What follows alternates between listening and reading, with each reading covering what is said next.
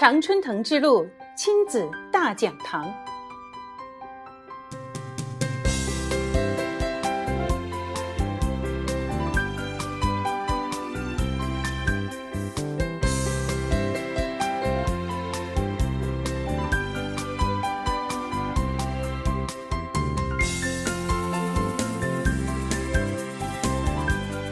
亲爱的听众朋友们，大家好，欢迎您收听《常春藤之路亲子大讲堂》的第三期节目。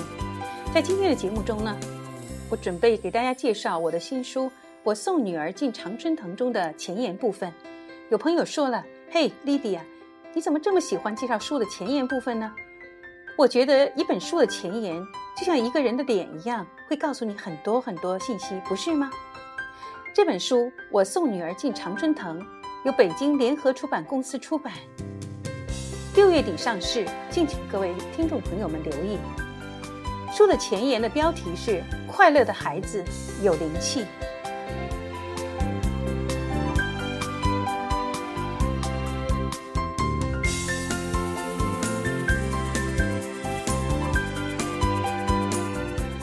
快乐的孩子有灵气，每个孩子都是独一无二的，每个父母。也都有自己养育孩子的想法，我的想法说来也普通。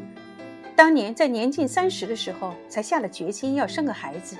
决定生孩子之后，我就想，一定要让我的孩子有个快乐的童年。让孩子快乐，是我当时唯一的想法，因为据说童年的快乐能决定一生的快乐。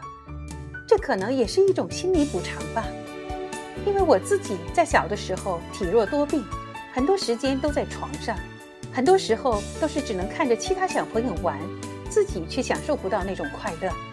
身体好一点的时候，我才能加入进去。我总是觉得自己因为身体的原因，失去了许多孩子时的快乐，因此，我希望女儿能有比我更快乐的童年。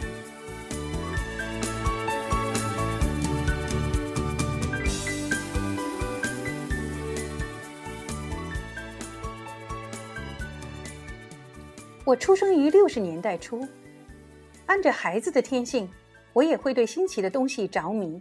在当时，一块糖、一根新头绳、一块新手绢，都能让一颗小小的心激动半天。更不用提只有逢年过节才能凭票购买的糯米元宵和中秋月饼了，那实在是来自天堂的滋味儿。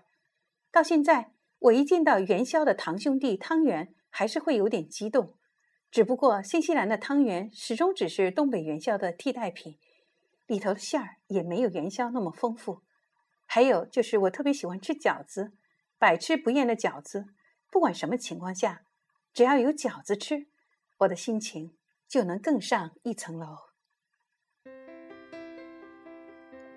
一块糖，一根心头绳，一块新手绢，逢年过节才能吃到的饺子。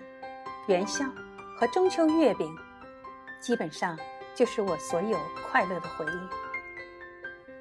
在女儿小的时候，我经常回忆自己小时候的事情。然而，我能记起来的，就是上面列出的这些开心的事情。当然，还有一些典型的不开心的事情。这些不开心的事情，直到现在也还记着。我发现自己对童年的记忆基本上就是这两类：开心的和不开心的。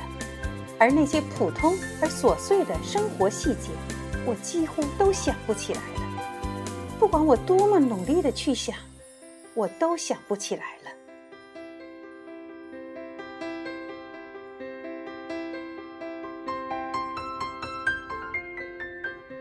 这个发现，对我而言。是一个极其重大的发现，它导致了我在女儿成长中采取了一个极其重大的方法，那就是基于自己对童年的记忆，我心里清楚，女儿不会记得那些细微的小事，所以我就会在小事上糊涂，故意忘记或者不再提起，但是在大事上清楚。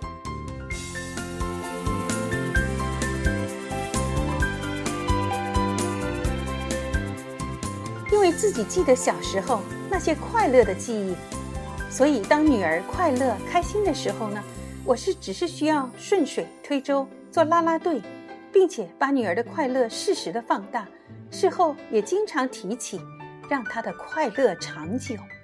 这样，女儿快乐的时间就会很长，并且是一种持续的状态。而我的主要任务是应付女儿不开心的状态，因为我可不想像她，不想她像我这样，把那些不开心的事儿记上半辈子还没忘记。这样下来的结果，我的工作量大为减轻，心情也一直能够保持轻松，所以并不需要像很多家长那样要忍耐。我自然，孩子自然。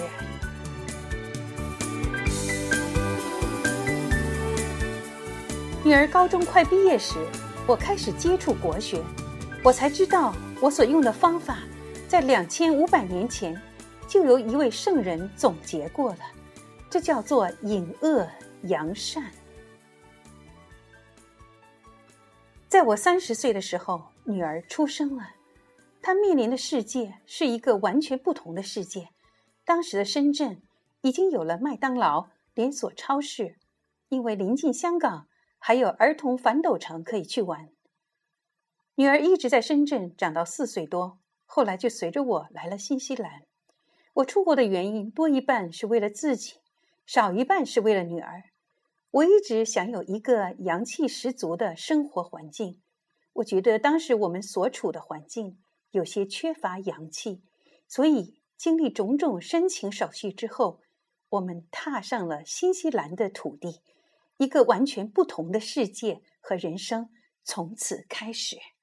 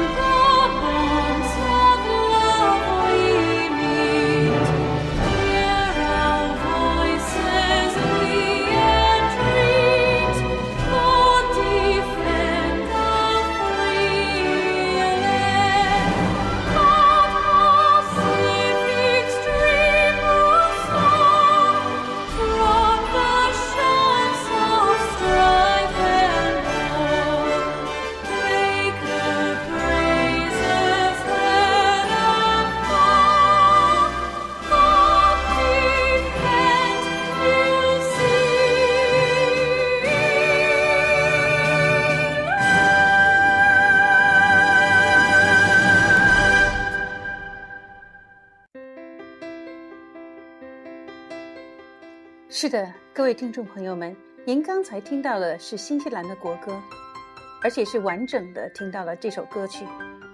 那么，在新西兰的这许多年里，这期间的风风雨雨、惊涛骇浪不计其数，当时的每一种情形也都有不同的选择，每一种选择都会有不同的结果。幸运的是，我基本上没有为任何做出的决定遗憾过，因为那些都是用心做出的决定。在女儿的成长过程中，我一直坚守让女儿快乐的底线，一直向前走。